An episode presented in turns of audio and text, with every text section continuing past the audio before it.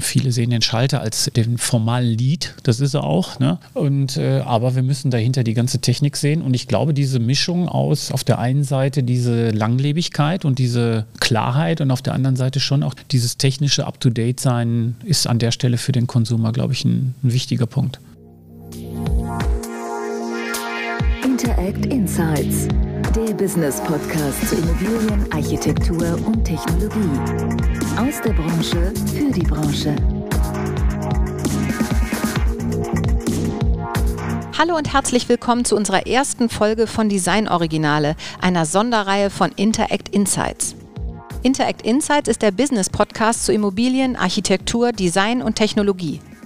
In dieser Reihe von Design Originale sprechen wir mit Kreativen, Machern und Lenkern weltbekannter Designklassiker und schauen hinter die Kulissen deutscher Traditionsunternehmen. Denn was macht ein Original eigentlich zum Original und was bedeutet das für Unternehmen und Mitarbeiter? Aber vor allem, wie wird man einem international vorauseilendem Ruf gerecht?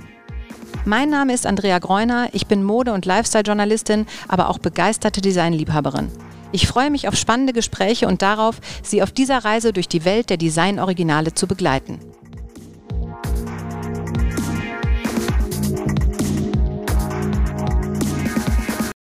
In unserer ersten Folge begrüße ich heute den Designchef von Gira, Hans-Jörg Müller.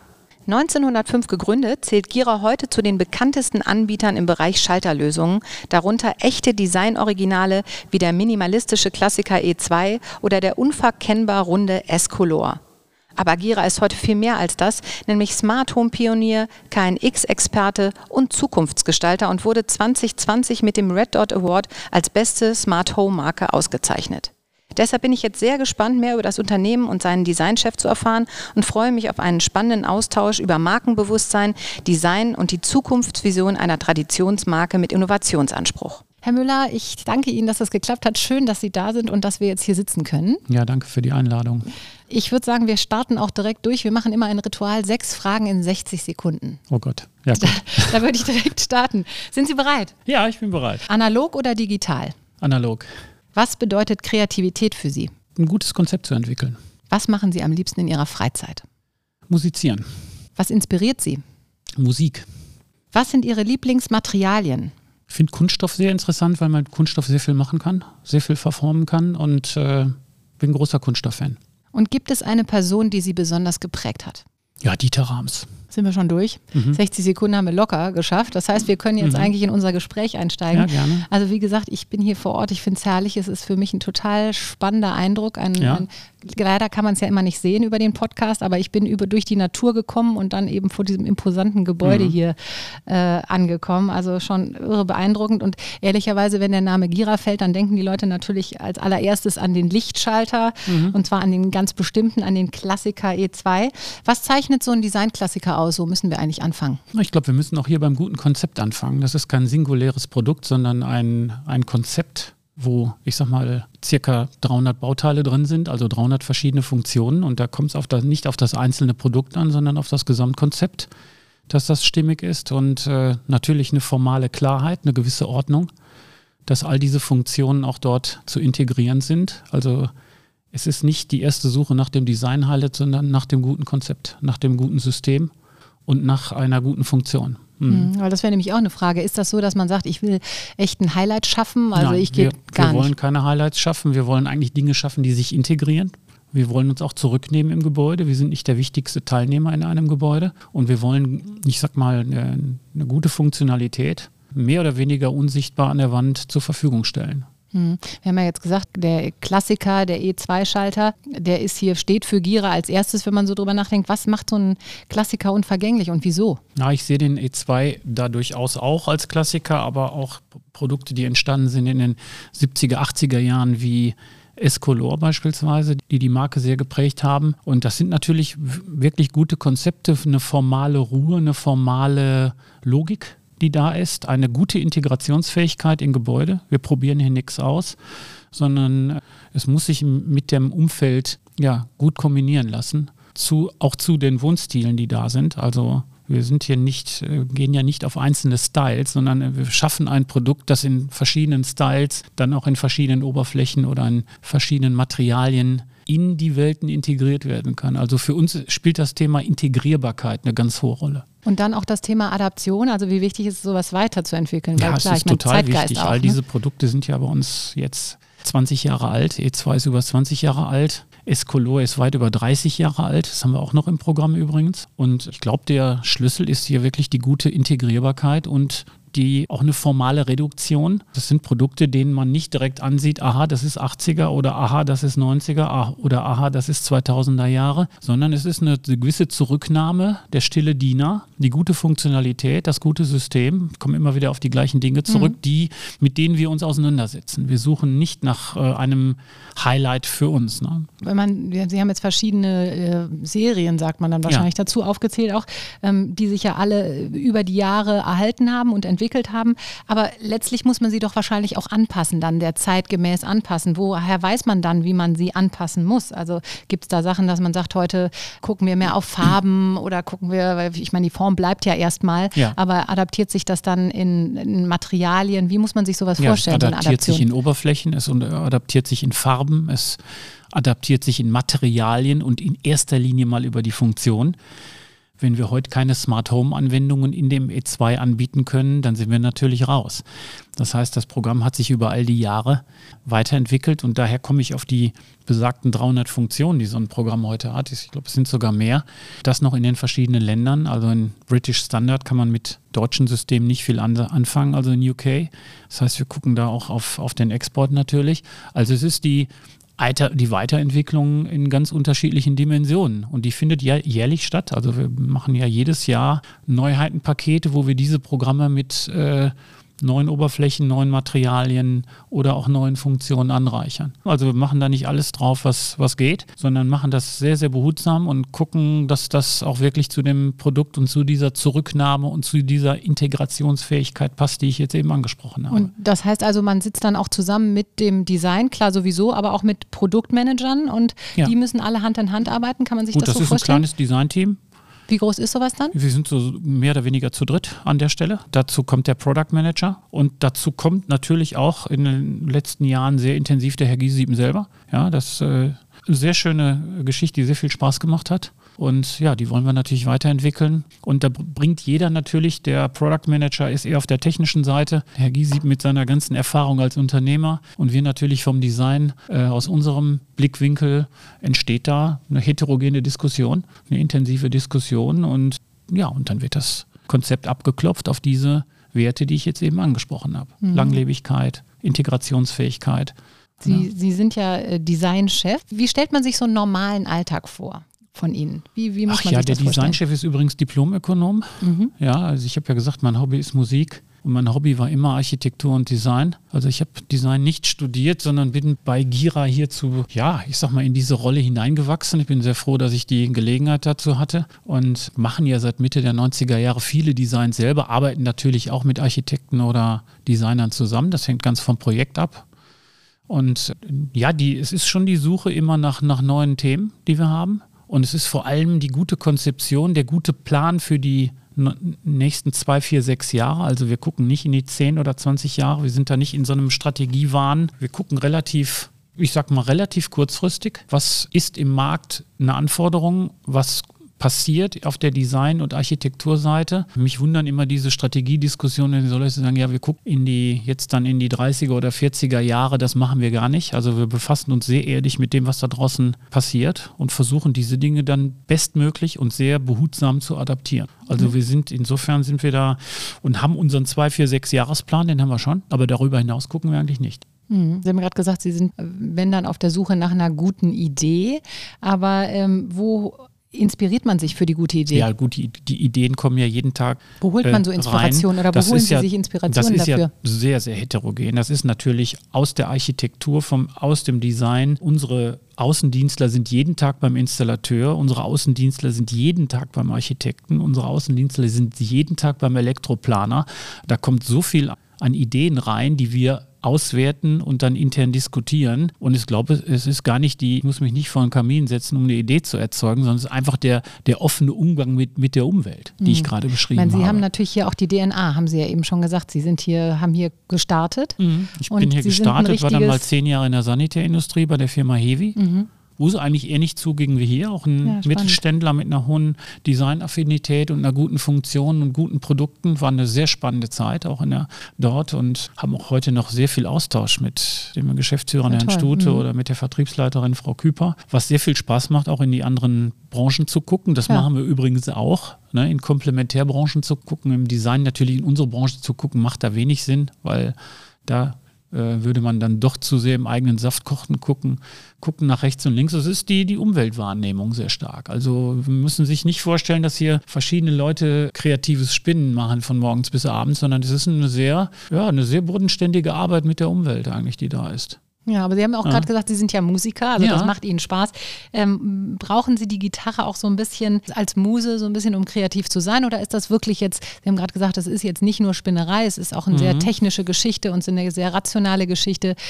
Gibt es da eine Mischung oder ist das einfach so, das trennt man ja, und das eine braucht man für sich selbst? Ja, das ist jetzt schon, was rein? ich für mich selbst brauche. Ich habe jetzt mal eine Country-CD gemacht im letzten Jahr.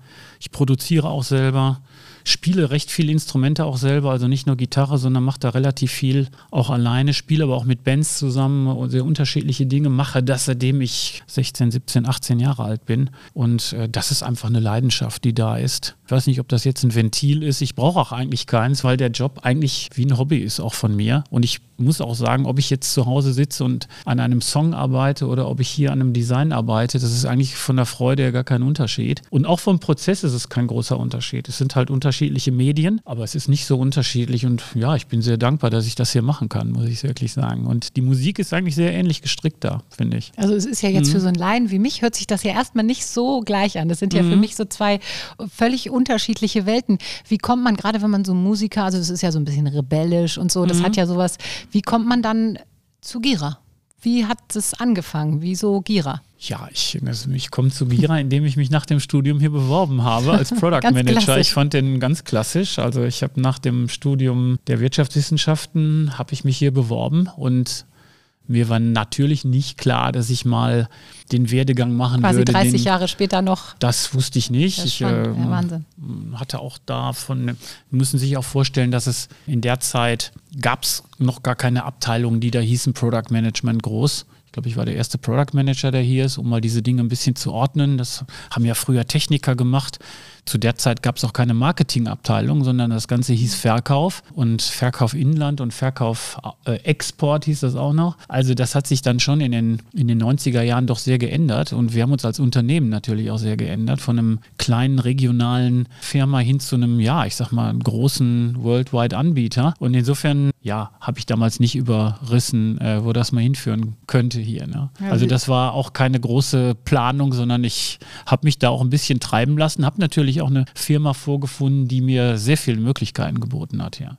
Ja, also ja. Man, man, bleibt nicht ohne Grund, ne? oder kommt sogar wieder, ja. muss man ja sagen, ja, genau. nicht ohne mhm. Grund, äh, wenn man nicht sagt, da, da mhm. fühle ich mich wohl und da kann ich wahrscheinlich dann auch was bewegen. Ich meine, Sie haben wahnsinnige Prozesse ja auch miterlebt, muss man sagen, weil mhm. Sie haben gerade beschrieben, als Sie gekommen sind, gab es das alles noch nicht. Es gab nicht mal Produktmanager, gar nichts. Das Thema Smart Home, den Begriff gab es nicht. Der, der genau. wurde ja dann 2007, 2008 durch das Smartphone, durch Apple ist, ist der dann erst auch entstanden. Also das, das war noch eine sehr konventionelle Welt damals. Ja, weil das wollte ich sagen. Letztlich ist man vom klassischen, das haben Sie ja alles auch so miterlebt, vom klassischen mhm. Schalterhersteller äh, zum Smart Home-Experten ja. äh, geworden. Ähm, wie, wie kam es zu der Entwicklung? Wie entwickelt sich so ein Unternehmen äh, von einem, von einem klassischen Lichtschalterhersteller zum mhm. Anbieter? Weil auch da wieder ja bin ich bei der, bei der äh, bodenständigen, beim bodenständigen Zuhören und äh, wir haben damals natürlich als, ich sag mal, gutes Design haben wir immer gemacht und waren damit natürlich auch in sehr hochwertigen Anlagen oder Häusern. Ich sag mal immer die berühmte Villa am Ammersee oder am Starnberger See. Und da waren auch damals schon andere Anforderungen in solchen äh, Häusern oder in einem großen Objekt wie hier als in einer Etagenwohnung in Wuppertal. Und natürlich war es immer schon schön, Dinge vernetzen und miteinander kombinieren zu können. Und der Wunsch nach mehr Komfort, den gab es vorher auch schon, der war nur nicht realisierbar. Und insofern haben wir mit dem Home Server, ein Produkt, was auch heute noch im Programm ist, was natürlich auch über 20 Jahre weiterentwickelt wurde, haben wir eigentlich dem Home Server, würde ich uns als Pionier im Smart Home bereichen, der damals, das war ein PC, der im, im Keller stand und der praktisch für eine interne Intelligenz gesorgt hat auf der Basis von KNX. KNX war damals, hieß damals EIB und war sehr jung, haben wir sehr früh eine Vernetzung in diesen großen Häusern, die war damals auch sehr, sehr, sehr teuer. Also das waren absolute Luxusprojekte.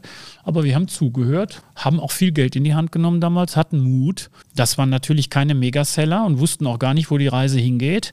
Äh, damals auch, auch mit einer, ich sag mal, neugierig waren wir und wollten in diesen Markt rein und ja, haben sehr früh dieses Produkt auf den Markt gebracht, was wir dann auch kontinuierlich weiterentwickelt haben.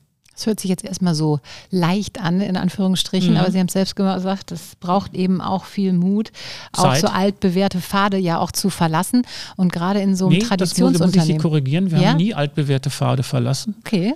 Wir haben unser Programm eher erweitert. Also wir haben heute noch viel konventionelles Material. Wir leben auch noch viel von konventionellem Material. Also wir haben uns da nicht, haben da keinen Ballast abgeworfen. Also und ich sehe auch die Welt in den nächsten zehn Jahren zweigeteilt. Einmal mhm. die komplette konventionelle Welt mit Schalter, Steckdosen und die bleibt, die wächst auch noch. Was ja auch eine Herausforderung ist, auch in dem Bereich gut zu sein, denn das ist ein völlig anderes Business als die äh, als diese Hightech-Ecke. Und wir wollen da wirklich beides können und wir haben gar keine Pfade verlassen. Also wir sind da genauso ehrlich wie in den 80ern noch. Das ist einfach ja. eine Adaption, auch eine Adaption, eine Weiterentwicklung ja, von eine Weiterentwicklung dem, was, was der, da Das war. ist eine Erhöhung der Kompetenz natürlich. Ne? Also wir haben heute Abteilungen, die Software machen. Die gab es natürlich damals nicht, weil ein Wechselschalter brauchte keine Software oder braucht keine Software, eine Steckdose auch nicht. Es gibt mittlerweile Schalter, die Software benötigen. Und insofern haben wir uns da einfach weiterentwickelt, aber wir haben keine alten Pfade verlassen. Das kann man eigentlich gar nicht sagen. Und, Und ich glaube, wir waren immer sehr neugierig, wir waren immer sehr beweglich. Das ist ja nicht normal, also es ist nicht ja. unbedingt selbstverständlich. Nee, ne? Wie viele bleiben stecken so in ihrem alten, ja. in ihrem alten Da Tritt. waren wir eigentlich eher das Gegenteil. Und das ist aus meiner Sicht schon auch durch die Familie Giersiepen. Ich habe dann ja noch mit Herrn Werner Giesiepen zusammengearbeitet. Dirk Giesiepen jetzt langjährig schon auch immer eine Vorgabe gewesen, neugierig zu sein. Und dieser Geist, den finden Sie überall, den finden Sie hier in der Architektur, den finden Sie äh, bei vielen Leuten, die, äh, egal was sie für einen Job hier machen dass wir neugierig sind, dass wir Dinge verbessern wollen. Und mit diesem Geist sind wir eigentlich all die Jahre auch angetreten. Wir wollten uns auch nicht übertunen, das ist, wir müssen auch unsere Grenze kennen. Wir sind Mittelständler, ne? wir sind kein Konzern, wir haben keine Entwicklungstausendschaften in Asien, sondern haben hier vor Ort eine Truppe, mit der wir haushalten müssen. Also wir müssen auch unsere Grenzen kennen, sowohl was die, ich sag mal, was die Schnelligkeit angeht, als auch was die, ja, ich sag mal, der, der monetäre Einsatz angeht, an in Investitionen in, in Produkte. Und äh, ja, vor dem Hintergrund machen wir da auch ein ganz seriöses Business. Ich komme immer wieder auf dieses mhm. berühmte, mhm. auf diese berühmte Bodenständigkeit auch zurück, dass wir da hier auch nicht ausflippen dürfen. Ne? Naja, und nee, das spricht ja absolut ja. dafür. Und ich meine, das, das, Unternehmen beweist ja auch, dass es funktioniert. Aber ist so ein Designklassiker, da haben wir gestartet. Jetzt der E2, den kennen ganz viele. Deswegen, ja. also da, da komme ich auch immer so doof wieder drauf zurück. Aber eigentlich haben sie es ja eben auch reingespielt, haben gesagt, wir kommen da ja auch her. Wir haben uns nur weiterentwickelt. Ähm, wenn die Leute heute sich für ihr Produkt entscheiden, ist das auch, zahlt so ein Designklassiker darauf ein, dass die Leute schon mal ein anderes Vertrauen in das Unternehmen haben? Bin jetzt erstmal auf der Verbraucherseite. Ich glaube, dass das Thema Klassiker in den letzten zehn Jahren ganz große Rolle spielt. Im Mobiliarbereich zum Beispiel. Das rührt auch daher, da die Welt da draußen so heterogen geworden ist. Also ich nehme mal ein Beispiel Stühle oder das berühmte Sofa. Es gibt ja so viele Produkte, äh, dass ich vor lauter Produkten gar keinen Überblick mehr habe. Und das ist für mich aus Verbrauchersicht auch so eine Art Sicherheit, Ruhepol, eine Wertigkeit, eine Langlebigkeit, Qualitätsversprechen. Also, also wenn sich einer ein Sofa kauft und ein bisschen Geld ausgeben will, dann ist die Conceta von Core immer in der Rechnung dabei. Ob sie immer gekauft wird oder nicht, aber die guckt man sich natürlich an, in welcher Version gibt es die. Ja, und selbst wenn ich die in den 70er Jahren gekauft hat, hat sie heute ihren Wert. Und der Wert liegt oft fast knapp unter dem Neupreis heute. Mhm. Und das haben wir, das haben wir beim Pantone Chair und das haben wir bei, bei vielen Vitra-Kollektionen. Und jetzt können wir das, und das gibt es beim Heavy, beim 111er Türdrücker. Und das ist natürlich auch der, der Wunsch, sich mit gutem Design zu umgeben, der Wunsch, sich mit einer guten Qualität zu umgeben, wo ich weiß, dass diese Produkte halten. Und ja, ich glaube, das, das ist aus Konsumersicht ein wichtiger Antrieb. Oder der, der Gang in die Klassiker bei den Automobilen die ja sehr angezogen haben in den letzten Jahren. Ich bin sehr sicher, wenn man, früher wusste man genau, was eine E-Klasse war und früher wusste genau, was ein Dreier BMW war. Ich bin sehr sicher, wenn man hier am, wenn der Parkplatz hier voll ist und ich schraube die ganzen Embleme ab, dann wissen Sie nicht mehr, was da steht. Ja. Da wissen Sie, können Sie den Nissan nicht mehr von Ford, den Ford nicht mehr vom BMW, also in einer Klasse und den BMW nicht mehr vom Opel unterscheiden oder auch von einem Audi. Und das ist, das ist aus meiner Sicht das Thema Gesicht, das, was ein, ein, starkes Gesicht hat. Und da sind wir beim E2 natürlich. Wir machen da keine Mätzchen mit dem Produkt. Das wird behutsam weiterentwickelt und ich glaube, das honoriert der Markt draußen einfach. Ne? Und das heißt also vorne E2 und hinten aber jetzt eben die ganze Möglichkeit, die das Smart Home Natürlich muss Thema Produkte bietet. Ne? technisch weiterentwickeln, das habe ich ja Wir gesagt. Wir sehen ja immer nur den Schalter. Sonst ist man raus, das ist ja. klar. Man sieht, den, viele sehen den Schalter als eben die Form, den formalen Lead, das ist er auch. Ne? Und, äh, aber wir müssen dahinter die ganze Technik sehen und ich glaube, diese Mischung aus auf der einen Seite diese Langlebigkeit und diese Klarheit und auf der anderen Seite schon auch diese dieses technische Up-to-Date-Sein ist an der Stelle für den Konsumer, glaube ich, ein, ein wichtiger Punkt. Hm. Sie haben schon gesagt, also Schalter äh, bleiben. Das haben Sie eben auch als Statement ganz klar gemacht. Aber wie, wie sieht so ein Smart Home der Zukunft aus? Was glauben Sie, wo, was Kann wird sich das entwickeln? nee. Das kann ich Ihnen gar nicht sagen. Äh, ich weiß, wie es zurzeit aussieht und wie es auch vielleicht in zwei, drei, vier Jahren aussieht.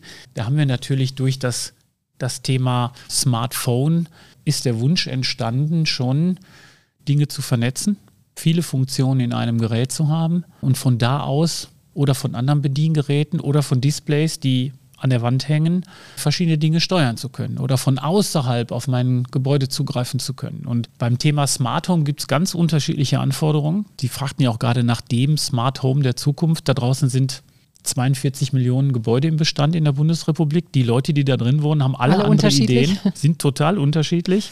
Und das werden die uns in den nächsten Jahren schon mitteilen. Oder Architekten. Und äh, natürlich haben wir unsere Ideen auch, was in der Pipeline ist, aber wie das in zehn Jahren aussieht. Also ich kann Ihnen das nicht sagen und bei mir sind auch keine Leute, die Ihnen das sagen können. Wir spannend. befassen uns da mit den, mit den Themen, die im Moment da sind. Und das ist einfach die, die Vernetzung von Funktionen, dass man interaktiv abhängig von der Wohn Temperatur oder Abhängigkeit von der Helligkeit draußen Dinge machen kann, dass ich von unterwegs auf mein Gebäude zugreifen kann, dass ich von der Couch aus nicht in die untere Etage gehen muss, muss was anderen ausmachen, sondern kann es übers Handy machen oder über andere Bediengeräte. Der Grad an dem, wie elektronisch ich mein, mein Haus ausstatten will, ist da draußen völlig heterogen. Mhm. Also und da haben wir ja, ich habe es jetzt eben gesagt, da gibt es die konventionellen Anhänger, ja, und das geht hin bis völligen Hightech-Freaks und, und ja, und das ist eine sehr individuelle Geschichte, was mit den Servern, die wir machen und den Produkten, die wir machen, auch abgedeckt sein soll. Ne? Also ich kann sehr wenig damit machen. Ich kann auf der Oberfläche sehr, sehr rudimentär anlegen und Dinge steuern. Aber es gibt auch Leute, die haben in ja, die einem Raum, so die haben so in einem Raum 50 Funktionen ja, ja, ja, und scrollen dann durch Listen, um diese Funktionen zu erreichen. Also da gibt es alles und äh, das soll auch so sein. Und mhm. wir, auch, wir sind auch gar nicht jemand als Gira, der sagt, ihr müsst in Smart Home dort reingehen. Wenn einer konventionell installieren will, deswegen sehen wir auch beides, bieten wir beides an. Äh, nur wir wollen natürlich Bedarfe, die da draußen entstehen, denen wollen wir auch in Zukunft gerecht werden. Ja, aber es muss ja auch weitergehen. Ne? Die können völlig in der konventionellen ja. Ecke hängen und die können aber auch völlig im Smart Home Bereich liegen. Mhm. Wir sind jetzt bei meinem mhm. Endverbraucher gewesen. Äh, wie muss ich mir das vorstellen? Also ich meine, wir haben schon gesagt, da liegt unheimlich viel Technik dahinter. Das wird ja dann von Dienstleistern vor Ort eingebaut. Wie nimmt man die Leute mit? Ja, wir sind ja erstmal auf einer Technologieplattform, die da heißt KNX. Und das ist eine, eine, eine sehr große, das ist eine weltweite Plattform, die auf gewissen Regeln beruht. Und da gibt es auch eine Software, um die Produkte zu konfigurieren, zu installieren und zu konfigurieren. Das ist die sogenannte ETS. Und die Elektroinstallateure, ich würde mal schätzen, ungefähr 6000 in der Bundesrepublik, 5.000, 6.000 Installateure, die beherrschen dieses Betriebe, die das beherrschen. Ne? Mhm. Und dann, wir müssen unsere Produkte nach der nach dem KNX oder nach, nach diesen Vorgaben zertifizieren lassen. Und dann ist eigentlich völlig egal, ob Sie ein Produkt von Busch Jäger oder von ABB oder von uns haben. Dann wird das nach dieser Lehre, genau wie ein iPhone nach gewissen Regeln funktioniert, werden diese Produkte eingebaut und in Betrieb genommen. Also das ist äh, auch keiner Scheu zu haben, das äh, wenn einzubauen er, wenn sozusagen. Er die, wenn er diesen wenn Kurs er weiß, dort gemacht hat, wenn er weiß, wie es geht. Und äh, das ist für uns, es gibt über 1000 Hersteller, die da drin sind. Also man ist auch nicht an Gira gebunden, das ist uns auch wichtig. Deshalb sind die, es gab ja mal in den früheren Jahren immer mal auch proprietäre Smart Home Systeme, auch bei uns. Aber wir sind eigentlich schon früh immer mehr auf den Standard gegangen und sind auch in der Fokussierung für die Zukunft dabei, immer mehr auf diesen Standard zu setzen und uns eher von proprietären Systemen zu trennen, weil, weil diese Offenheit natürlich auch für den Verbraucher große, ja, ich sag mal, große Vorteile hatte einfach. Er ist nicht an uns gebunden. Mhm. Wir können auch mal Produkte zukaufen und sagen, an der Stelle gibt es ein Produkt, das haben wir nicht im Sortiment, aber da gibt es das, das und das, das kannst du dann reinnehmen.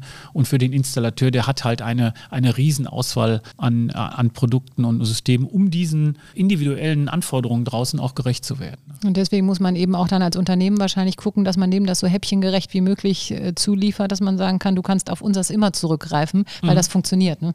Das muss ja dann der Anspruch sein. Ja, gut, das muss der Anspruch natürlich sein. Dass, äh, aber wie gesagt, dieser weltweite Standard, der da ist, äh, der ist für uns natürlich sehr hilfreich. Mhm. Ähm, wir reden jetzt die ganze, ich eine Lai, totale Laienfrage, aber wir reden hier über Smart Home die ganze Zeit. Kann man das sagen, das kann man eins zu eins in Smart Office umsetzen? Gibt es sowas überhaupt oder macht das einen Unterschied? Gäbe es da Unterschiede? Nee, es gibt schon, ich sag mal, in Gebäuden ist ja schon früh automatisiert worden und verschiedene Dinge gemacht worden, in Industriefertigungen natürlich, wo Maschinen zentral angesteuert worden sind. Viele Smart Home Systeme kommen auch aus diesem industriellen Bereich, eine Fertigung zu steuern die sogenannten SPS-Systeme, die hinterher weiterentwickelt worden sind. Nee, ich denke schon, dass man äh, das Thema Smart Office zum Beispiel mit Präsenzmeldungen, das wirklich, das gab es jetzt auch schon früh, ich würde mal sagen, vor 15 Jahren sind die ersten Präsenzmelder gekommen, dass man abhängig von der Helligkeit draußen, Winter, Sommer, wenn jemand im Büro ist, ist, äh, dann geht's Licht an auch auf eine bestimmte Art und Weise. Ist keiner im Büro, geht's Licht aus. Da kann ich natürlich in so einem Office wo 100 Leute sitzen, unglaublich äh, Geld einsparen. Es macht auch ökologisch Sinn. Solche gab es schon viele, viele Dinge, die auch aus dem äh, Smart hm. Office oder aus dem klar, industriellen also Bereich kommen, Smart die dann Home, eingegangen sind das, eigentlich in den, in den Home-Bereichen der Bedarf richtet sich dann an die Gebäudefunktion äh, letztlich. Ja. Ne? Ähm, wie eng ist eine Zusammenarbeit mit Architekten oder Inneneinrichtern dann auch von Gira, wenn jetzt wirklich mal so ein großes Objekt kommt oder auch von mir aus Neubau, ist jetzt egal, ne? aber mhm. so grundsätzlich, ist das, fängt das dann schon beim Architekten an, dass man äh, Kontakt aufnimmt oder auch bei großen, äh, weiß ich nicht, Gebäuden jemand kommt und sagt, wir wollen das und das komplett ausstatten, könnt ihr uns hier helfen? Gibt es sowas auch? Ja, viele Architekturbüros arbeiten dann mit Planungsabteilungen zusammen, entweder haben sie die im eigenen Haus, meistens aber mit externen und der, der Architekt und der Planer planen das Gebäude Hand in Hand und die Anforderungen bekommen wir natürlich in Form von Ausschreibungen vorgelegt. Also insofern ist, sind wir da sehr früh involviert und da gibt es auch oft Sonderanforderungen und Sonder, ja, Sonderthemen, wo wir schauen, ob wir die machen können, ob wir da in der Lage sind, die äh, zu produzieren. Also das heißt, dann kommt wieder die Produktentwicklung Sowas ins Spiel. geht auch nicht selten dann in, in die Serie ein. Wir sagen, Eben ins Design dann Idee, grundsätzlich, ne? Ins Design oder mhm. auch in die, äh, es kann auch eine technische Anforderung sein der von der Seite. Da ist wieder gutes Zuhören gefordert und die offene Fragestellung macht das auch für die Serie Sinn. Insofern ist da ein sehr großer Austausch zwischen Architektur, Elektroplanung und Hersteller da. Wie stark haben sich die technischen Anforderungen im Vergleich zu den Designanforderungen geändert? Wir haben äh, darüber gesprochen, dass natürlich jetzt hinter dem Schalter äh, viel mehr Funktionen sind. Aber muss das alles immer parallel laufen? Gucke ich auch immer auf das, was dahinter ist? Oder passieren es diese Sachen parallel voneinander? Es ist, es ist gar nicht, es ist unabdingbar. Ja. Nehmen wir mal die ganzen Touch-Oberflächen, die funktionieren ja nicht mit jedem Material. Ne? Und, oder kapazitive Oberflächen funktionieren nicht mit jedem Material. Und hier muss man natürlich, hat man natürlich das Thema der Formalität, der Oberfläche und der, der Bedienung und der Haptik, die kommen natürlich unweigerlich zusammen. Und insofern ist, ist eine technische Weiterentwicklung hat auch immer zu tun mit einer formalen Anpassung mhm. oder mit einer formalen Auswahl. Ne? Das hört sich bei Ihnen so einfach an. Ich, ich ja, das, das ist so, nicht einfach. Das genau. ist schon sehr komplex, aber ich versuche es einfach einfach. Ja, ich finde das super, ja. weil das ist so, es ist so logisch, ja. wenn man so zuhört und Sie sagen einfach, das muss man eben machen. Das ja. gehört dazu, weil wir müssen uns weiterentwickeln. Und mal eben jetzt, wir haben ursprünglich mal vom Schalter gesprochen, wir sind ja eben in diesem ganzen Thema auch Touchscreen und so, genau. da hat sich ja mhm. eben auch total viel verändert. Mhm. Ähm, aber es passiert hier letztlich auf der grünen Wiese in Anführungsstrichen. Also wie ich habe es am Anfang schon gesagt, es ist Wortes, irre. Ne? Ja, es ist irre. Also äh, und deswegen das so für mich mal zu vereinen, wie innovativ kann man, kann man das überhaupt sagen? Wie innovativ sehen Sie sich? Weil das sind ja totale äh, wirklich ganz fortschrittliche Gedanken und wirklich totalen offener Geist, ähm, der muss ja irgendwo her sein. Also mm, ja, ich sag mal, wir sind sehr offen. Ich habe ja gesagt, das was wir befassen uns mit der Umwelt sehr intensiv und auch täglich. Äh, wir machen viel, wir machen aber auch vieles nicht. Äh, ich finde, es gehört auch sehr viel Mut dazu, viele Dinge nicht zu tun. Um mhm. uns A nicht zu überlasten, um die Systeme nicht zu überreizen.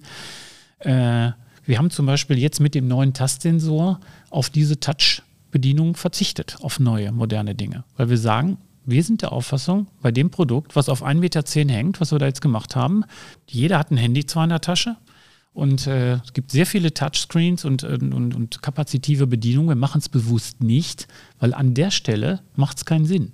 An der Stelle möchte ich im Vorbeigehen mal eben Klick-Klack machen. Dazu gehört auch Mut. Das ist auch Absolut, innovativ. da, das total. Nicht, Innovation ist nicht nur das Neueste immer umzusetzen, sondern auch den Mut zu haben, nee, wir gehen da ganz bewusst auf einen Step back. Und das kann einem natürlich mächtig auf die Füße fallen. Gerade als, wenn man ein innovativen, innovatives Image hat. Ne? Wir sind an der Stelle, haben wir gesagt, nein, auch wenn die ganze Branche an der Stelle Glas und Touch und so weiter macht, wir machen es nicht. Mhm. Ja. Aber wie stark kann man auch eben Meinung abgeben oder Meinung bilden in ihrer Rolle? Weil ich meine, sie sind. Ich glaube das nicht, dass wir das könnten. Mhm. Nein, äh, ich glaube nicht, dass wir die Welt da draußen bekehren können. Da bin ich totaler Anti-Fan davon. Und das wollen wir auch gar nicht. Mhm. Ja. Letztendlich, jetzt gibt es eine Auswahl draußen und auch hier wird ein Techno-Freak, wird Touch nehmen. Und die Leute, die sagen, ich bin hier für eine, eine, gute Haptik und möchte auch mit Handschuhen sowas bedienen können und möchte sowas auch mit nassen Fingern bedienen können und möchte auch mit einer kalten Hand sowas bedienen können und ich möchte das auch im Vorbeigehen bedienen können. Da sind wir wieder bei sehr berühmten Ehrlichkeit. Da haben wir gesagt, ja, das ist ein Produkt, was die nächsten zehn Jahre dort sein soll wir gehen hier auf alte Technik. Und ein Handy ist halt was anderes, das mhm. habe ich auch ganz anders in der Hand. Mhm. Das kann ich eben nicht vergleichen. Und nur weil ein Handy jetzt über ein Touchscreen eine Touch-Oberfläche hat, heißt das noch lange nicht, dass es auf 1,10 Meter an der Wand auch stattfinden muss. Ich finde es ja. auch für die Kinder mal ganz angenehm. Die touchen, die machen ja überall nur noch diesen mhm. Soft-Touch, dass die mal wieder wissen, da gibt es auch einen Widerstand. Ja. Ich finde, das sind ja auch so Sachen. Gut, man muss auch wieder unterscheiden, was kann das Produkt, mhm. was soll das können, was will ich damit machen. Wir haben natürlich auch Sensor- und Touch-Oberflächen, aber bei dem Produkt, wie ich es gerade erläutert habe, haben wir uns wirklich ganz bewusst gegen sowas entschieden. Und das finde ich auch innovativ. Hm, ja, absolut. Ja, insofern ist diese Entscheidung, welcher Grad oder welche Technologie wo eingesetzt wird, die ist, mit der befassen wir uns schon sehr intensiv. Die muss aber auch schnell abgeschlossen sein. Das darf auch nicht ein Jahr dauern, weil dazu ist die Zeit einfach zu knapp. Und wie lange dauern solche Prozesse dann? Ja, bis so ein Produkt fertig ist, dauert das schon zwei Jahre. Der Designprozess und auch der Prozess, was kann das was soll das Produkt können und wie ist es ausgestaltet und welche Technologie kommt rein, sollte an, bei so einem Produkt dann schon möglichst nach einem Quartal oder zwei, also halben Jahr auch abgeschlossen sein. Hm, um es dann umzusetzen und also nach der, zwei Jahren in den Markt zu bringen. Wenn die Konzeption länger dauert als die Entwicklung, dann, dann passt irgendwas nicht. Ja. ähm, jetzt haben wir viel über Gira und über die Entwicklung gesprochen und das Thema Innovation. Aber jetzt äh, zum Schluss, wir sind nämlich ehrlich gesagt gleich schon wieder durch. Okay. Ähm, äh, wo sehen Sie Gira in der Zukunft? Das ist so eine ganz doofe Frage, aber ich meine, die muss man stellen, weil hier passiert so viel und man kommt eben vor, vor mhm. 30 Jahren von einem einfachen Schalter, Kippschalter mhm. bis hin zu diesem mhm. ganzen Smart. Auch die Frage kann ich Ihnen nicht, nicht beantworten. Wir, was wünschen was, Sie was, sich? Was wir ich wünsche mir, dass diese seriöse Arbeit, wie wir sie täglich tun hier, dieses äh, Augen offen halten, diese Neugierde, seriös in die Projekte gehen, dass sich das auch weiterhin auszahlt und dass nicht irgendeine, ich sag mal, Entwicklung uns plötzlich wegreißt. Also bis jetzt ist uns das ja gelungen, dort den Markt mitzugestalten und ich sag mal, ein sehr, sehr wuseliger Teilnehmer auch zu sein in diesem Wettbewerb. Und ja, das wünsche ich mir weiterhin, dass diese erdige Arbeit auch Früchte trägt. Mhm. Ja. Wir machen am Ende äh, der, jeder Folge eigentlich auch immer eine, eine, Hörerfrage. Eigentlich haben Sie die vorhin schon beantwortet, aber ich muss es trotzdem mal mhm. fragen. Sie haben gesagt, es gibt da draußen Vielfalt von Menschen, ja. Vielfalt von Interessen. Aber wenn, wenn man sagt, wir gehen natürlich zu diesem ganzen Thema Smart Home, weil es auch das Leben in gewissen Zügen erleichtern kann. Ähm, was würden Sie sagen, ist so eine typische Smart Home Lösung, auf die man im Idealfall nicht mehr verzichten muss? Typische Smart Home Lösung ist, dass ich einfach äh, mit einfachen Mitteln in einem in einer Wohnung oder einem Haus sehe, wer vor der Tür steht. Es klingelt jemand und ich kann innen auf meinem Handy oder auf anderen Displays sehen, wer da vor der Tür steht. Ich muss nicht im Dunkeln erst eine Tür aufmachen oder durch einen Spion gucken und sehe. Und ich kann das sogar von außerhalb machen. Mhm. Ich kann das von hier, wenn hier jetzt jemand bei meiner Wohnung klingelt, kann ich auf meinem Handy sehen, wer da ist und kann auch mit dem sprechen. Das ist für mich jetzt das Thema Türkommunikation oder Klingeln hat sich ja grundlegend geändert. Ne? Und äh, das ist für mich schon eine sehr schöne, äh, nicht nur Sicherheitsentwicklung, sondern auch äh, eine, eine sehr komfortable Sache. Mhm. Ne? Oder aus der Ferne die Heizung, gewisse Dinge im äh, Vorbereiten. So eine Coming-Home-Funktion finde ich klasse. Im Winter ist es meistens um 5 Uhr dunkel. Da möchte ich auch nicht, dass immer alles sofort angeht, wenn es dämmert, sondern äh, ich sag mal, fünf Minuten bevor ich nach Hause komme, kann ich so eine Coming-Home-Funktion. Und man hat ja so Sachen, wenn ich jetzt nach Hause komme, dann mache ich dann erstmal das Flurlicht an, dann mhm. mache ich in der Küche Licht ja. an, dann gehe ich ins Wohnzimmer, mache Licht an, dann mache ich im Flur Licht an. Ich habe ja fünf, sechs, sieben, acht Dinge, ja. die ich tue, wenn ich im Winter nach Hause komme, die kann man mit einem Knopfdruck aus der Ferne machen. Das ist natürlich wunderbar. Ja. ja. super. Ja, also herzlichen Dank. Wir, wie gesagt, wir sind schon wieder leider am Ende, aber es äh, ist auf jeden Fall für mich total spannend, das zusammenzubringen, habe ich jetzt auch schon zehnmal gesagt, aber zusammenzubringen, wo wir hier eigentlich sitzen. Das ist nämlich wirklich total idyllisch. Und dann dieser wahnsinnige Innovationstrieb und Gedanke, das ist sehr spannend. Vielen Dank, dass Sie uns ja, hier vielen Dank äh, einen Einblick für die Einladung. gegeben War haben. Sehr spannend mit Ihnen. Dankeschön. Danke. Ich freue mich schon auf unser nächstes Gespräch. Dann werden wir sicher noch ein wenig tiefer eintauchen und uns über das Thema Smart Home, Digital Digitalisierung und die Zukunftsvision von Gira austauschen. Vielen Dank schon mal und bis zum nächsten Mal. Interact Insights, der Business Podcast zu Immobilien, Architektur und Technologie. Aus der Branche für die Branche.